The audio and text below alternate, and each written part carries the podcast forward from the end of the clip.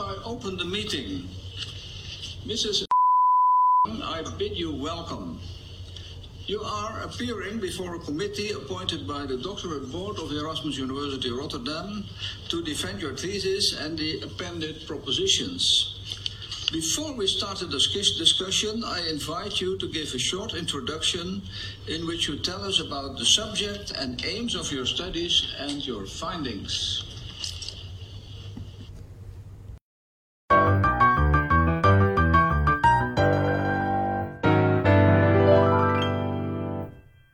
大家好，欢迎来到新一期的和你谈心。大家好，好久不见了，父老乡亲们，想死大家了。我是尤里，我是不帅哥，今天来到我们节目的还有我们两位老朋友，对，嘉宾，还有两位老朋友。但他们都现在有了新的身份，让他们跟我们介绍一下自己吧。大家好，大家好，好久没来，我是刘伟。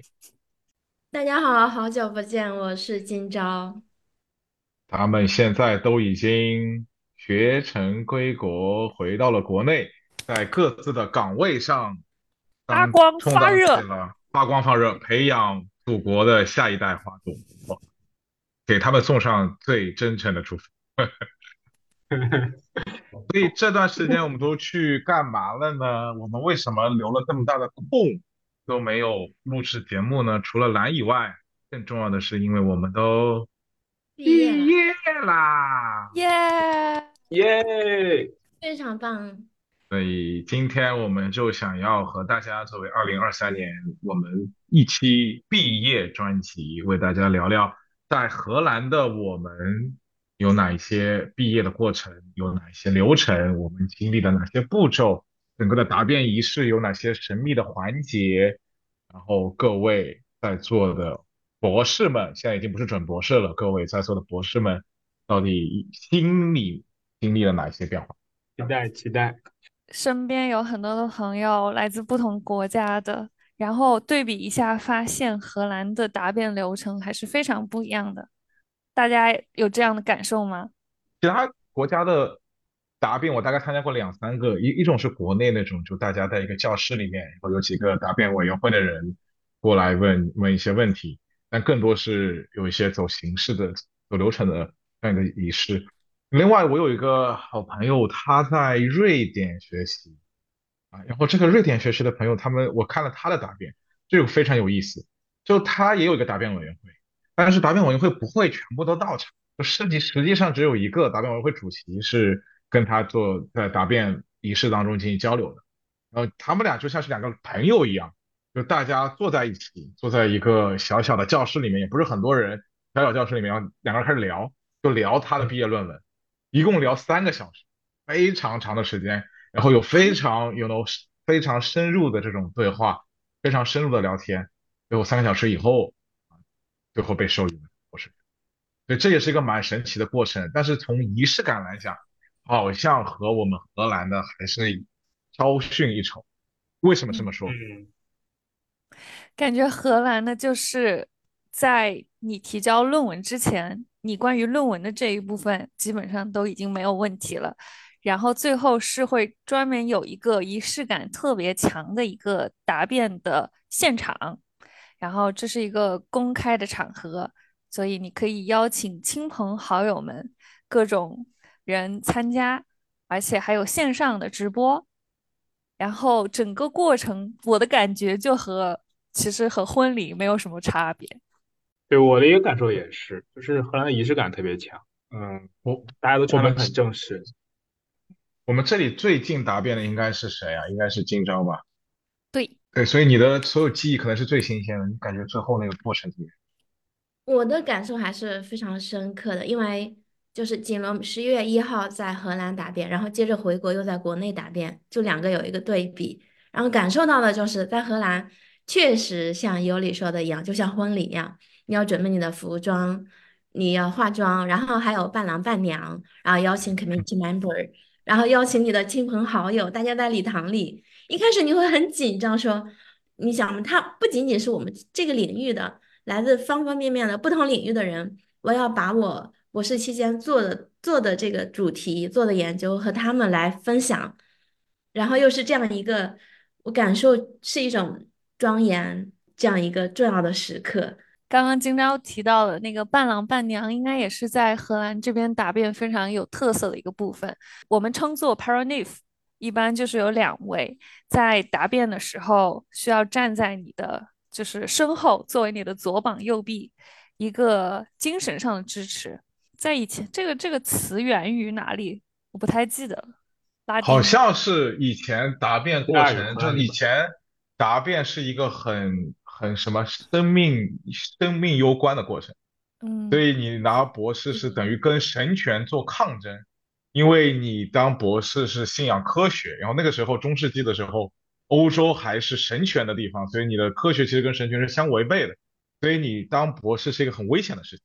那这过程当中，那个 paranif 它就是真的是作为你的守护使者，literally 意义上，真实意义上，那些人可能就要为你去做一些，就就我不知道真的是不是发生过这个事情，但是理论上好像他们需要为你甚至献身，就需要为你去打斗，需要需要战胜那些呃神权的人的统治，所以好像是源自于那样一个。嗯，而且在答辩的时候好像真是这样的，就假设你有一个问题不会的话，你的 paranif 他们是需要对你的好像那个课题有一定的了解，就是假设你真的是万一答辩不顺利，或者是有一些意外情况的话，他们是可以帮助你就把那个答辩过程继续继续下去，对嗯。好像有这个我我听说过有一个例子是说，哎、就有一个答辩人他昏倒，所以后来就是 paranif 他来 完成了其他的回答。这个是真的存在的，我一直以为是传传说还是真的，有可能真的就是传说。因 因为如果他真的有就有这这个任务在身的。哦对对对，他理论上有这个任务，但是我我猜如果真的发生这个事情，可能就要推后到另外一天去，对吧？因为最后还是你的论文了，你说别人怎么来怎么来帮助你做这个事情？就像那那我是不是可以让 ChatGPT 做我的？它不应该是我们的，就是整个论文都已经被答辩委员会的成员们都已经确认可以接受授予你这个仪式的这个程，呃，授予你这个 title 这个程度，然后才让你去进入这一个答辩仪式的嘛。所以基本上百分之九十应该是稳的。但是会根据你当场答辩的表现，他们之后会有一个投票。如果你答辩的表现实在是太差的话，就算你的论文写的是符合标准的，他们还是可以拒绝授予你学呃这个学位的。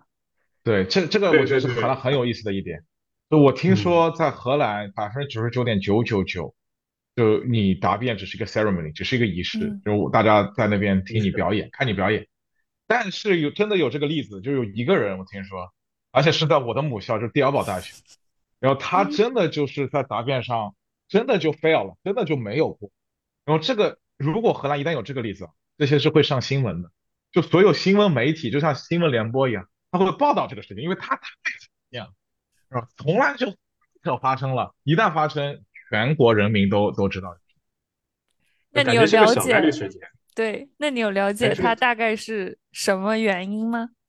我解释一下，在荷兰答辩委员会一般是五个人，五个人左右，五到六个人。五到嗯六个人。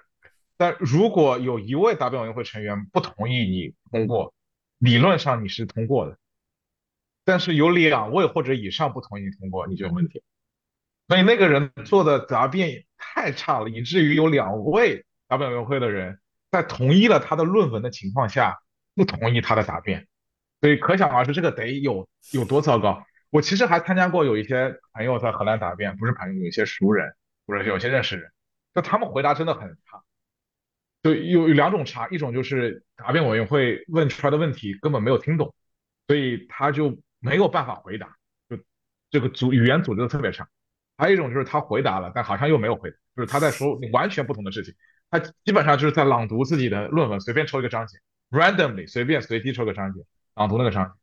就这个我觉得不应该给过，就这个非常夸张。但是最后这些人全部都通过，所以我其实很难想象你得差到什么程度，你才能够不通过你的你的答辩，嗯，太难。你没有听说过这种例子吧？都是从你这儿听说的。我也是从你这儿听说的这一个例子。嗯，我觉得就像刚才说的，其实他答辩的这个过程有点像一个仪式，因为他之前可能那个委员会已经把论文通过了，审审过了嘛。然后其实这这让我想到另一点，其实就是在准备答辩的过程中也不用特别紧张，就是那些那些委员会的人还是还是比较友好的，那些问题一般也都是对吧？不会说对你特别严格，然后一定为难你怎么样啊？所以说 答辩的过程其实还是相对的，虽然很很有这个仪式感，但是还是相对的这个比较友好的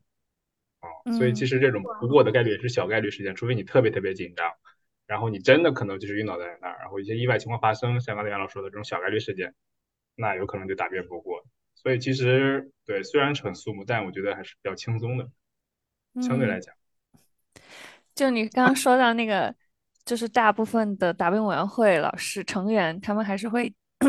提一些比较友好的问题。但我也确实有参加过的一些答辩现场里面，是听到一些非常犀利的、很难回答的问题。然后我觉得这个就是大家会经常会讨论到这个，可能在答辩仪式上比这个候选人更紧张的，就是这些答辩委员会的成员，因为他们都已经是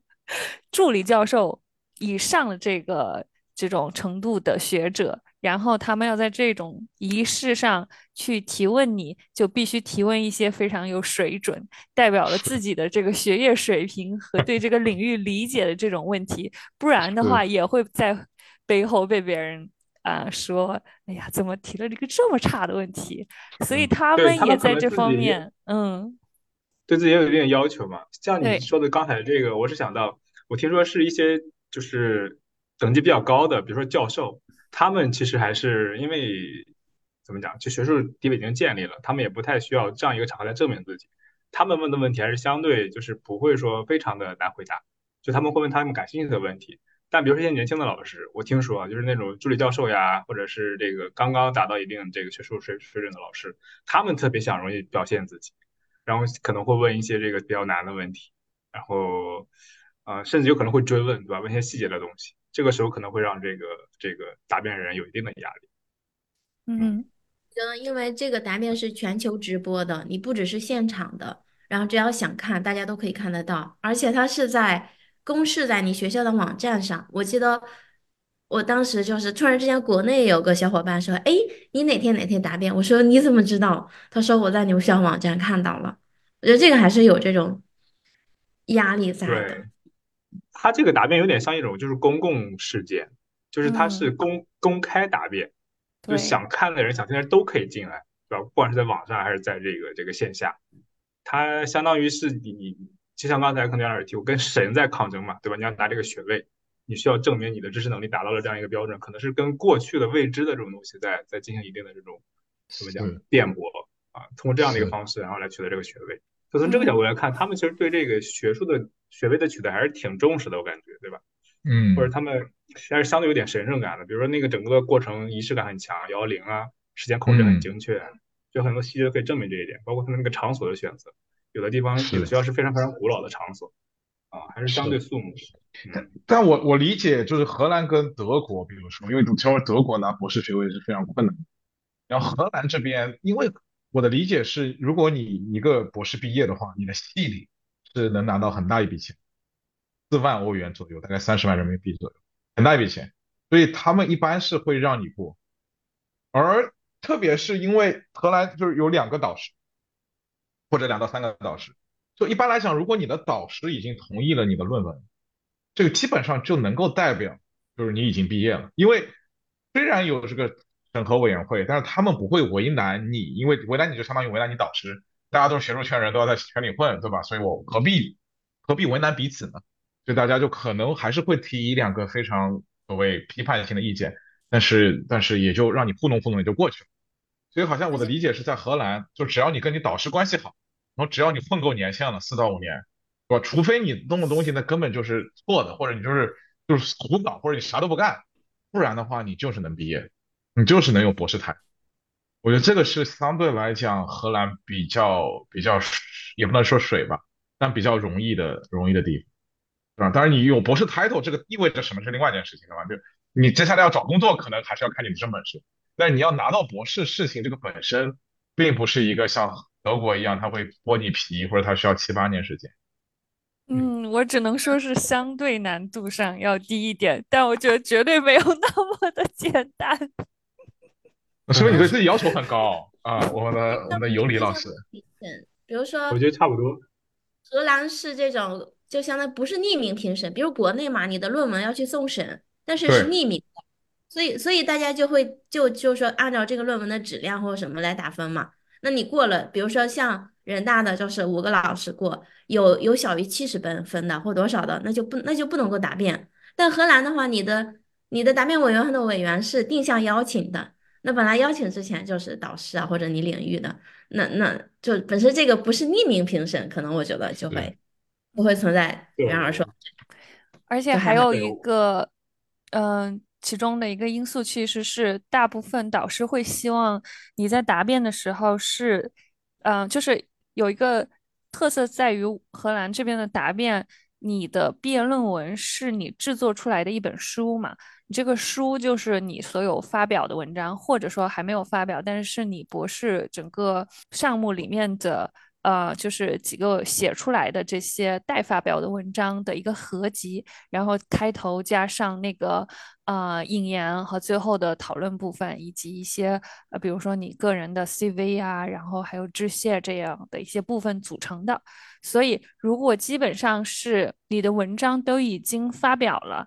那其实也会帮助你能够早一点进入到答辩环节，因为老师们可能就觉得，既然已经是通过同行评审的文章，然后你再去让答辩委员会评审的时候，就不会有太多的意见。但如果是还没有发表的文章的话，可能你得到的这个意见可能会稍微多一点，所以他们还是希望你能够早一点把这些文章发出来。当时我们组课题组的要求，就导师的要求这块儿，基本上就是不成文的规定嘛，就是要发表两篇，就来保证这个整个论文的质量。嗯，但是就是像这个委员会，刚才我们也提到了，他好像就是一般一般的话是邀请就是导师去邀请嘛，可你可以提议，就是他可能会认识的人，就相当于是比如这个学术圈的人，所以说外审的这个过程中可能会相对容易一点，我觉得不像国内这种匿名评审。但是就是这块主要卡在老师这儿了，就老师他觉得你的文章过不过关，对吧？你的论文质量过不过关？然后基本上就可能决定你们也整个了一个进程啊。从官方上来说，阿自由是没有的，嗯，但是官方上我们也没有。但是也看每个老师的不同要求，像我们导师的话，可能你要有一到两篇发表，然后另外的，即使你不发表，你至少要有，比如说国际比较影响力的会议做过做过这种 presentation 之后是好的。然后阿自由还有其他的会有一些，有的老师，比如说有学生已经发了两篇 JVB 了，老师觉得还不行。你如果要在学术圈的话，那你还要继续再把它完善下来。对我觉得可能对，可能有一个原因就是在荷兰找工作不需要有 PhD 的学位，这个非常有感受，因为我当时就是答辩的时候是已经开始博后的工作，差不多有半年了才答辩的。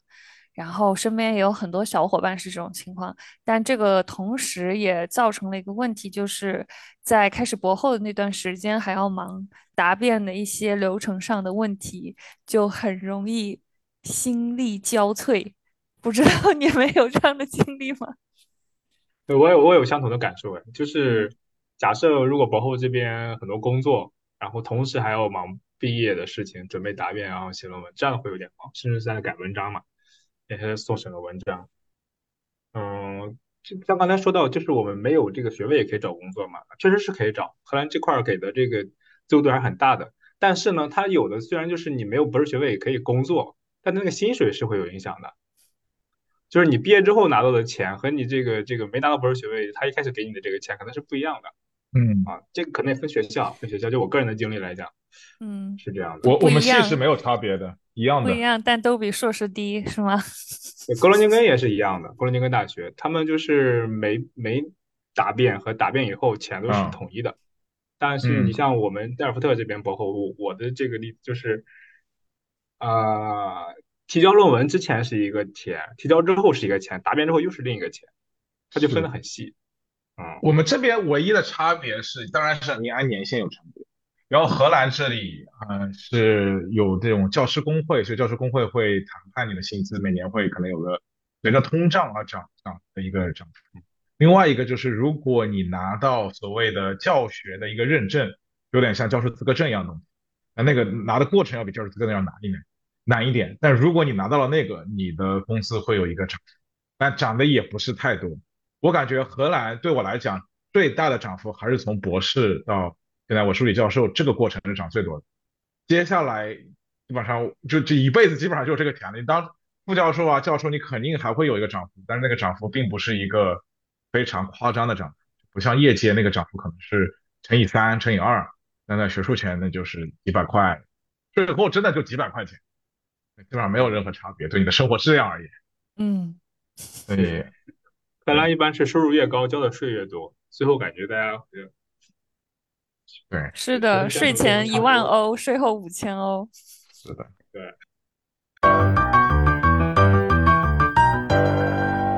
哎，刚刚尤里你说到说你还花了很多时间去呃准备，或者说去呃协调你的答辩事宜，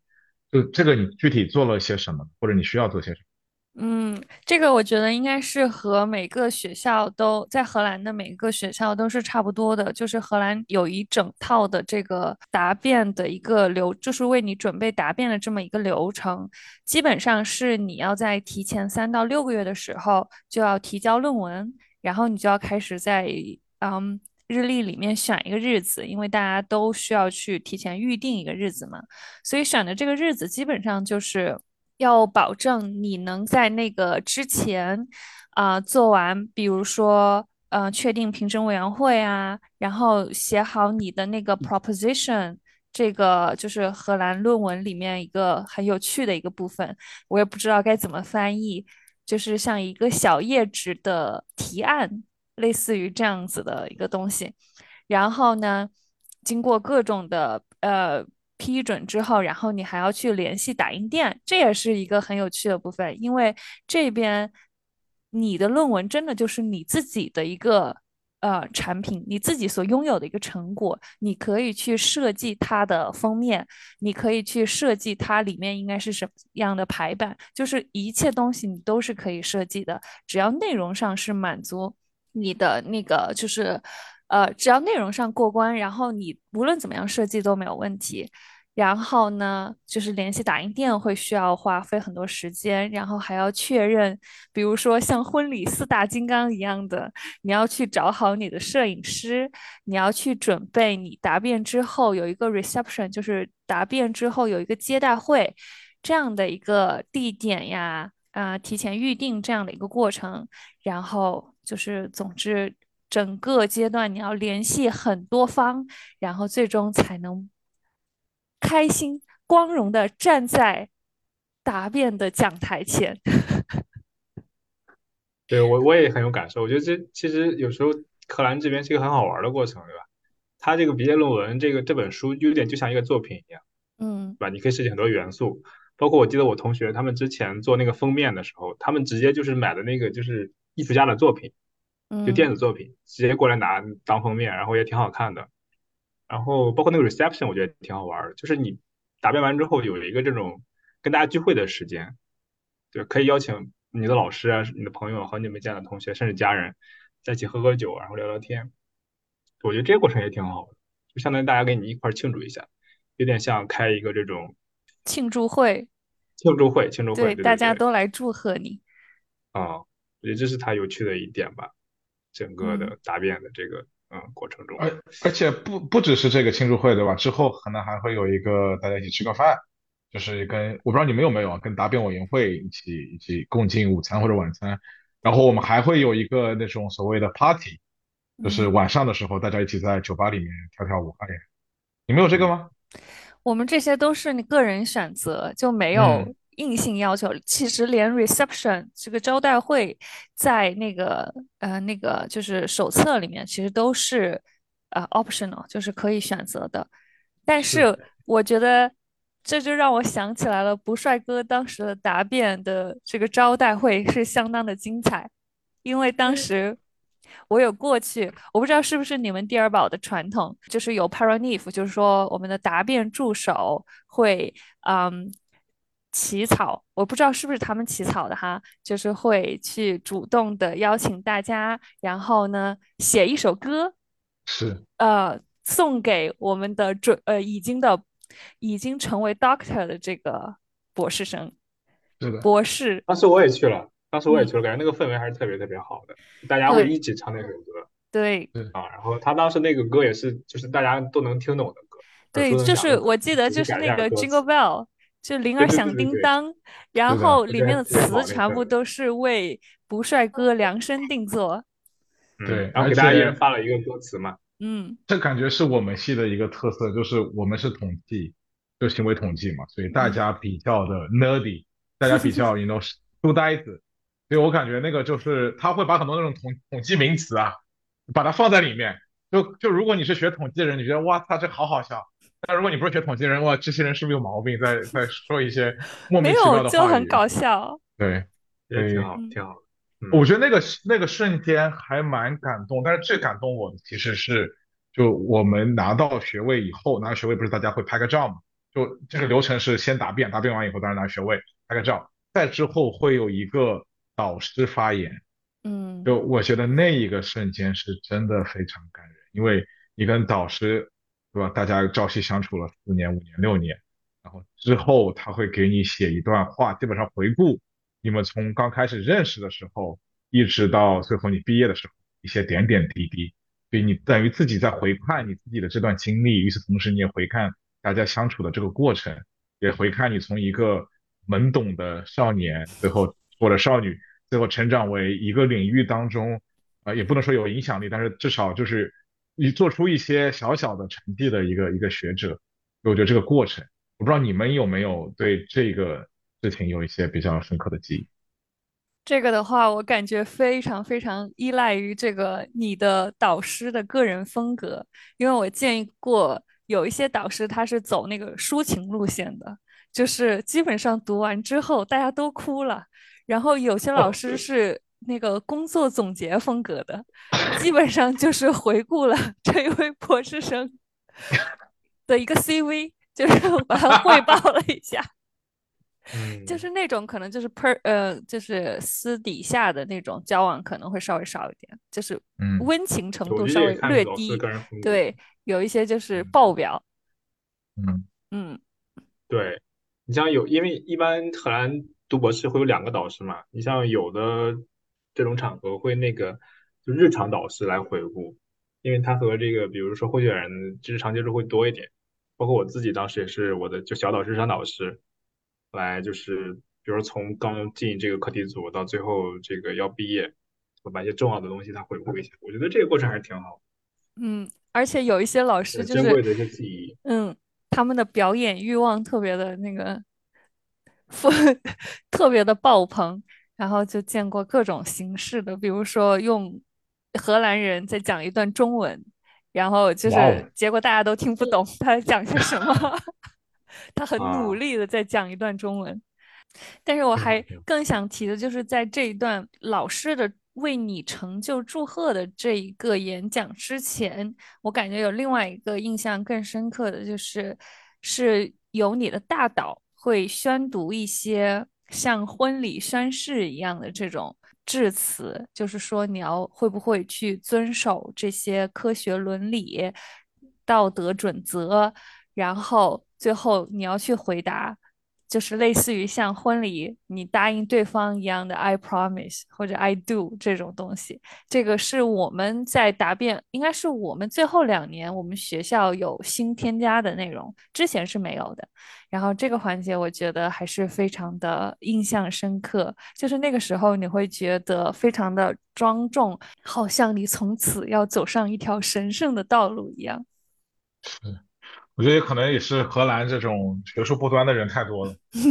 之前不是全世界心理学最大的丑闻就在我们第二榜，你们以此第二榜因此我们很有名，对吧？那个 Staple，嗯，所以他就数据造假，所以可能就是因为这些学术不端的事情发生很多，所以现在就有这样一个流程对，大家先承诺我以后要尽到我做博士的职责，对吧？我要对对天、对地、对社会负责，所以我不会学术播客。我觉得可能是让自己有这样一个警示的效应。嗯我觉得挺嗯好。我觉得乌特勒支那边好像是一直有的，嗯从最早他们就要宣誓，我们这嗯边好像是对伊啊伊拉斯姆斯这边好像后来才加上，我当时毕业的时候还没有还没有这个东西。对，嗯，这这是做学术的宣誓啊，那那他的假设可能这个人他得一直做学术，对吧？就当助理教授，在学术道路上一直走。现在不是也有很多这个退圈的这种，对吧？选择嘛，可以去业界呀。他他说是博士，就是你你既然是博士，你有博士学位，你就嗯对这个社会有贡献。对，包括你去做了政治家，而，如果你是这个博士 title 的话，你还是要遵循，比如说以数据，或者说以这个以以以不是以经验为准，而是以比如说以这种证据为为最重要的决策。啊，所以他嗯他是这样一个意思。对，所以就算你退圈了，他对你还是有约束力，就理论上啊当然，那其实只是一个形式，大家都知是的，有了博士前 title 的，你要就要有一定的义务了。这个我还想补充一下，就是即便是在荷兰这个小国家内部，不同的大学的毕业答辩还是差别还是挺大的。整个，比如说你要不要做一个报告，然后你在哪里做报告，然后中间是什么样子的一个环节，其实差别都很大。是的，我去过比较令人印象深刻，一个是我们阿大阿姆斯特丹大学，一个是乌特勒支，一个格罗宁根，因为这几个大学都是历史极其悠久哦，当然还有莱顿，就这四个大学是历史非常悠久的，所以他们的这种仪式都是在一个所谓教堂里面。鹿特嗯，丹历史也很悠久，但鹿特丹好像它当中很被现代。炸过一段时间，所以它没有这种教堂了。就城市被在二战期间被夷平了，所以它没有教堂。但是像阿姆乌特勒支，对这些地方，它的那些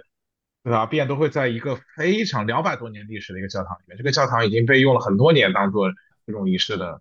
场所，所以真的像是一个宗教的场所，所以有它自己的这种神圣感在在在里面，嗯还嗯，是非常特特别的一种感觉。而且你还要穿着，男生你要穿燕尾服，女生她就有一定的那个着装准则，你要遵守。然后你穿着燕尾服站在这样的教堂里面，教堂一样的礼堂里面进行你的答辩，哇，对，我记得乌特勒支那边礼堂还有一些之前的前辈的照片，就感觉好像是跟很多学者在一起的那种感觉。而且我觉得这个答辩的场所好像真的和自己学校的风格有关系。比如鹿特丹，因为它比较相对比较新嘛，就是这个礼堂，包括戴尔福特那边，它整个的那个答辩的那个那个厅，感觉就是那种很工业风、很科技风，然后有那种隔音设备很好的那种墙对，就是报告后也没有很多这种厅，现在的装潢，就报告厅一样。对，对，是的，嗯，我的理我解是说，好像以前就更古老一点，就像乌特勒支那样，就它是没有这个东西的，就没有这个报告的。后来是因为我们现在说科学是要面向大众的，就科学不但是我们自己在那边闷头搞事情，更更重要的是说怎么样做这种呃大众的这种传播，科学传播，所以才增加了这个环节。这一点我觉得特别好，因为，嗯，像我们这种在外面留学，然后其实自己的家人很少能够参与到你的这个学业生活里面，他们也不太知道真正是一个什么样子的情况，在这边，啊、什么老师他们长什么样，可能你会分享照片，但可能没有直观的感受。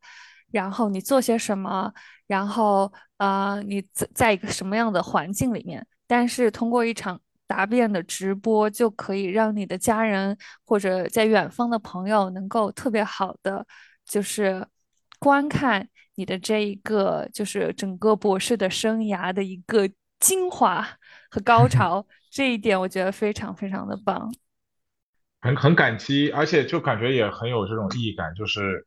包括我们自己在博士论文当中，其实有一个章节，那个章节其实我花了很多心思，就是写那些致谢，嗯对吧？就这个这个章节，当然你不仅要花心思，你还要需要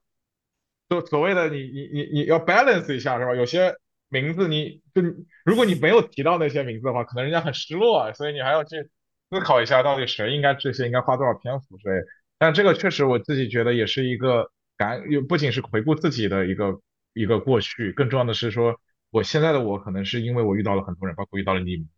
你包括有这个和你谈心，这就是我成长为现在自己的很重要的一个部分。所以让我们有机会去感恩这些所有的，谢谢你们，谢谢你们。嗯，你也对你也提了吗？我有你也把和你谈心放在我致谢里面了。我也是，我说 在说 啊，我难道没写吗？谁不写谁尴尬。我我应该也写了吧？说不定我们的观众也会写，是吧？如果我们陪哎，伴你我要走过了没写一封信最快乐也写大家了，好吧？嗯，那当然是最好的了。如果我们这个小小的播客对大家也有一些帮助的话，我觉得这个环节还是蛮蛮有意思的。就我们我们是一个学者，但更重要的是我们是一个人，是吧？我们有自己的，我我们其实更重要的是我们的人的那一部分，那比学者的不重要。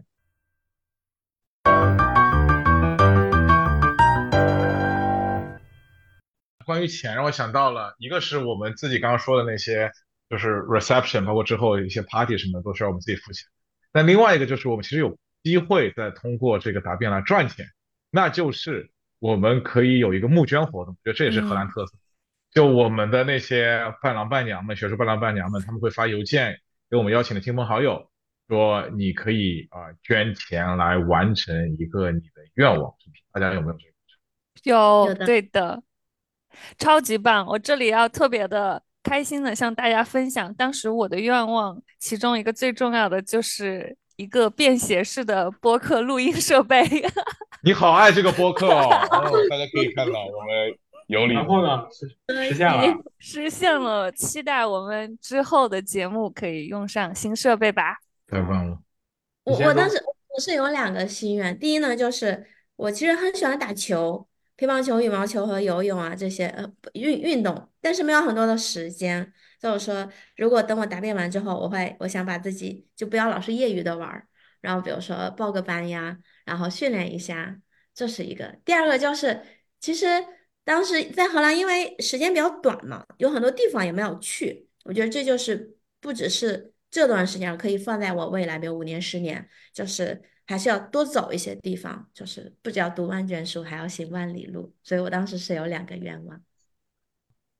我当时我当时是 par par 就是学术伴郎伴娘问过我想要啥，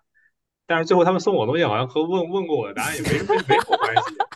没什么关系，可能和预算什么的也有关系，我不知道啊。反正最后我拿的东西还挺开心的，一个手表嘛，一个智能手表啊，还有一个是榨汁机，好像是榨汁机。我就很简单，我就跟他们说我想要钱，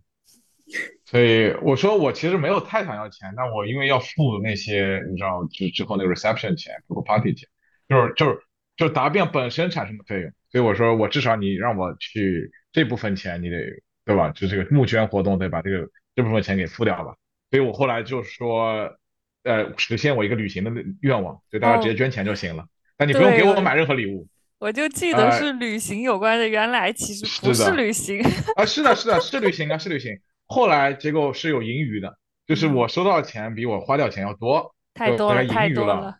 啊，盈余大概几几百欧，我后来就去旅行。哇，对，这确实是如我所说的那样，我嗯去实现了旅行的愿望。对，对，还是感谢大家，我是在座的各位都 贡献了自己的力量，我知道，所以我感谢你们的辛勤贡献。所以关于答辩的整个过程，大家还有什么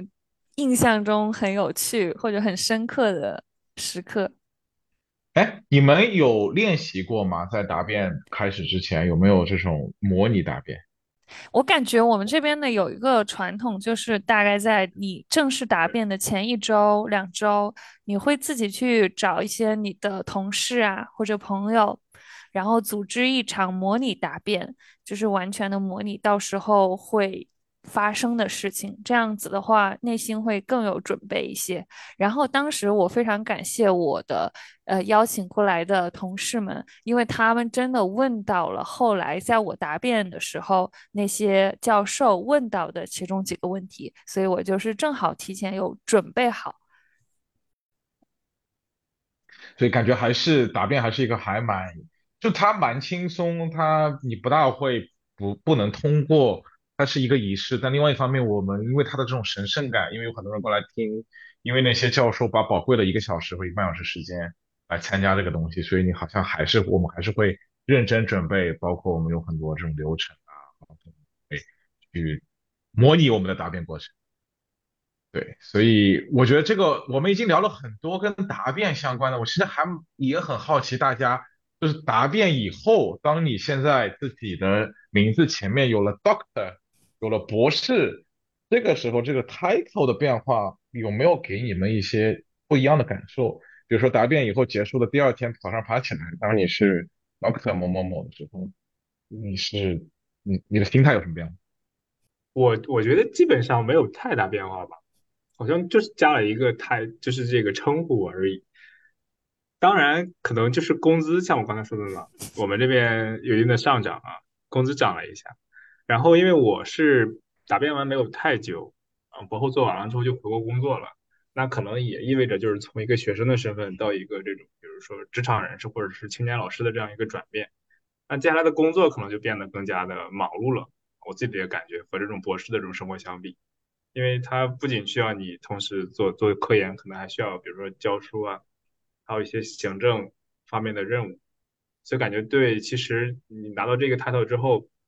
对你整个的，然后可能更加多维的一个锻炼和能力要求更高吧。有一点很重要的就是对自己的这种肯定，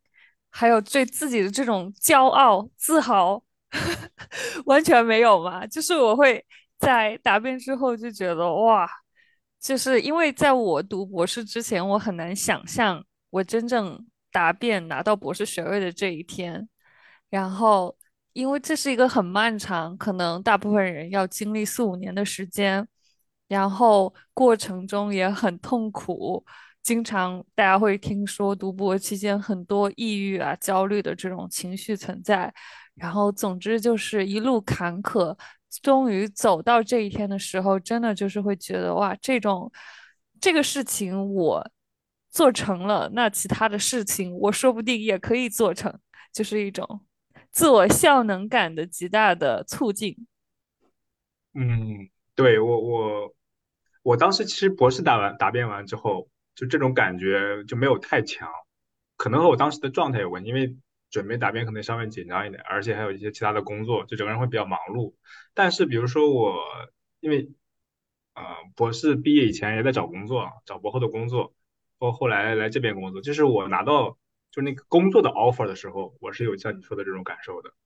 就是比如说自己的那种自我效能感啊，或者信心有一个增强哦，然后我被比如说一个单位或者是这个团队认可了，然后可以接下来去工作了啊，这个时候我有那种非常强烈的感受。背景是我们的刘伟老师真的成为了一位老师，成为了所谓的青年教师，而且在一所非常知名的985院校任教，所以，所以当然我们的刘伟老师会感到非常骄傲，也很自豪，而且对他工作能力、他学术能力的极大认可，就让我们再次恭喜我们的刘伟老师，恭喜刘伟老师，刘伟老师，谢谢谢谢谢谢，哇，那我们今朝老师以后会更好的。金钊老师也入职了一所知名院校，也是一位青年教师。所以现在我们四个不仅是有博士学位的人，而且我们多多少少还有自己的研究和和和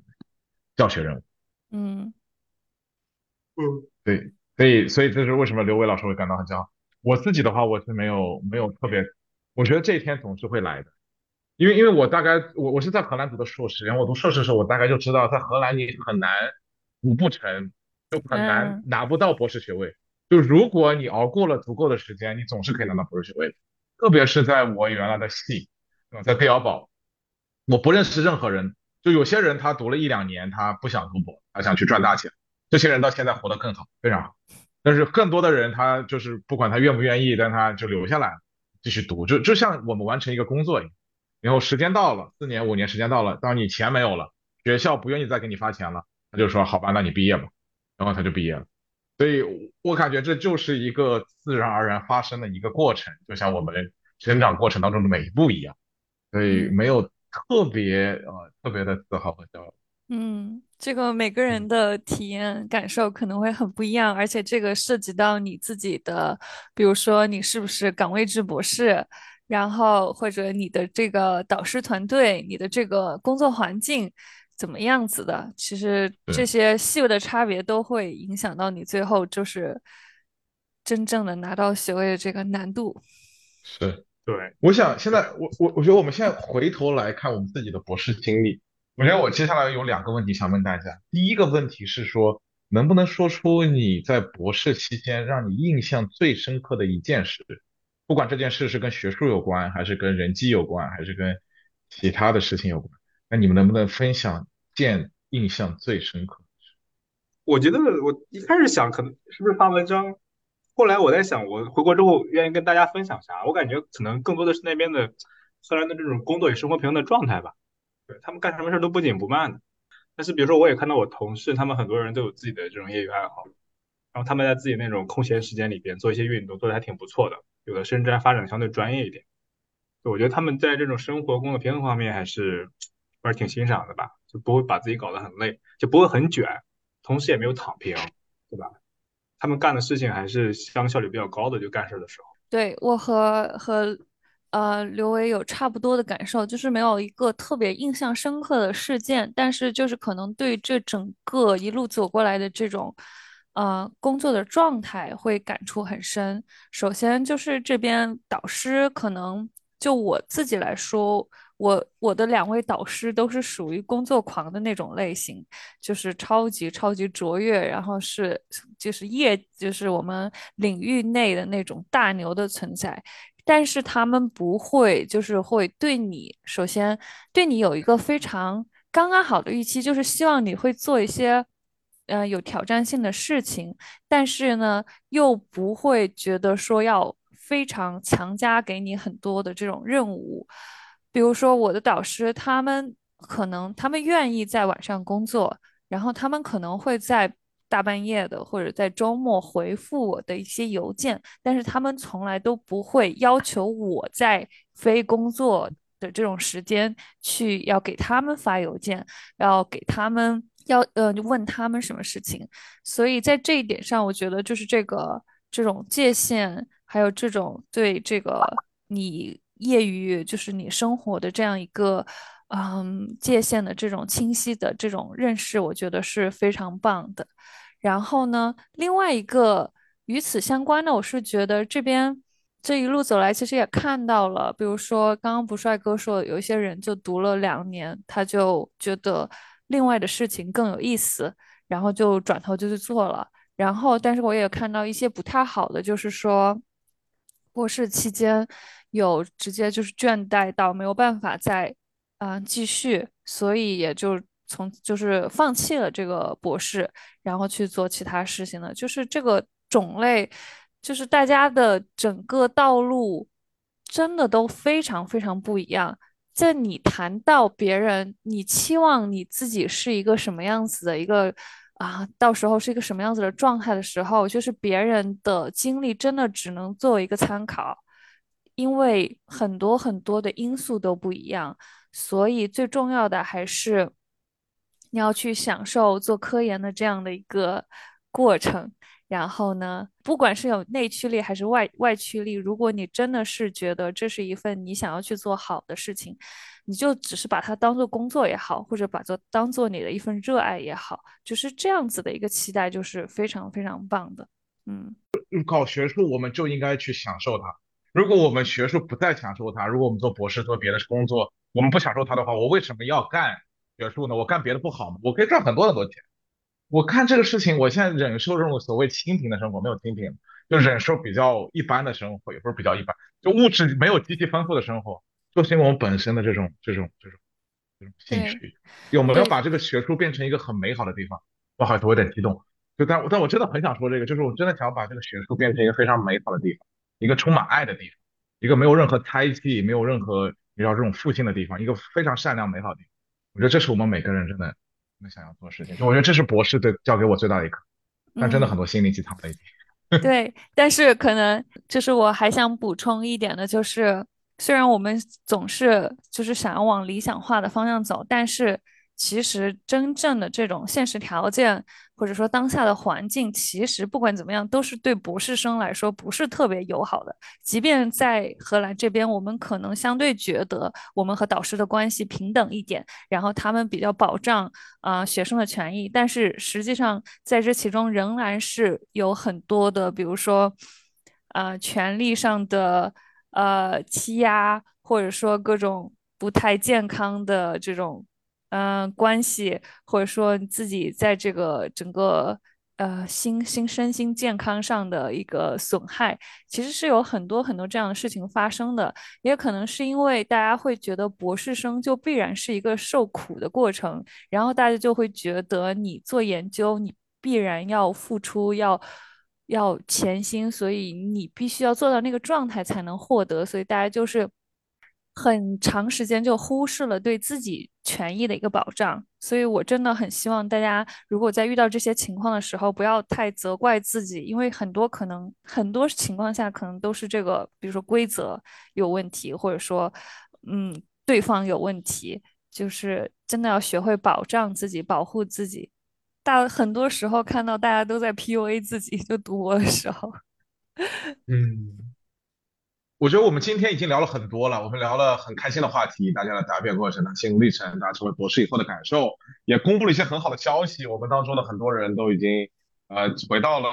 回到了国内，进入了名校，成为了一名真正意义上的教授。所以恭喜大家，也恭喜我们所有人在这个平台上。我们还给大家一些心灵鸡汤，可能内容有点太多了，我们到时候会筛选一些其中的部分。但是谢谢大家，我觉得我们今天。可能时间上我们也聊的差不多了，下一次我觉得我们还可以聊一些，比如说什么我们的学术的期刊啊，或者包括聊一些学术的八卦，大家看到已经说到的一些积压的东西，但是我们还没有展开，我们以后可以专门做一期暗黑专辑，讲讲学术前那些不公正、那些学术不端的事情，我觉得那个会非常好。感谢大家，感谢大家，谢谢大家。那我们下一期不见不散，朋友们。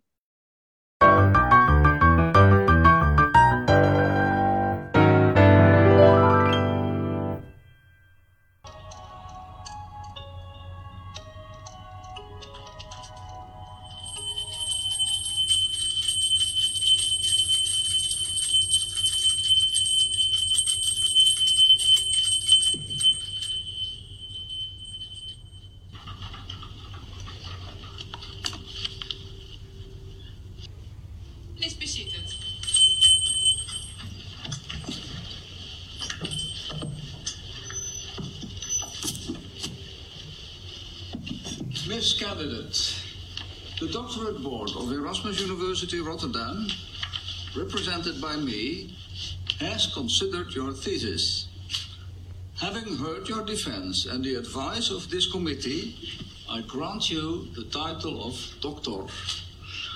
I authorize Professor to bestow this degree upon you in the customary manner. Please rise.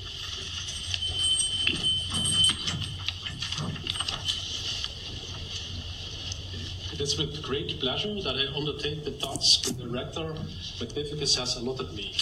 By the authority invested by law and according to the decision of the doctorate board of this university, I hereby confer upon you, Shirong Zhang,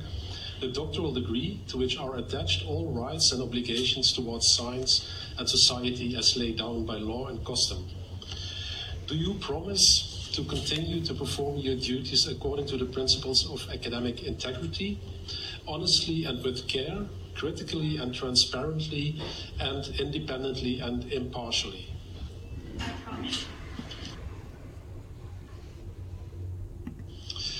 As a testimony and proof hereof, I present you the diploma,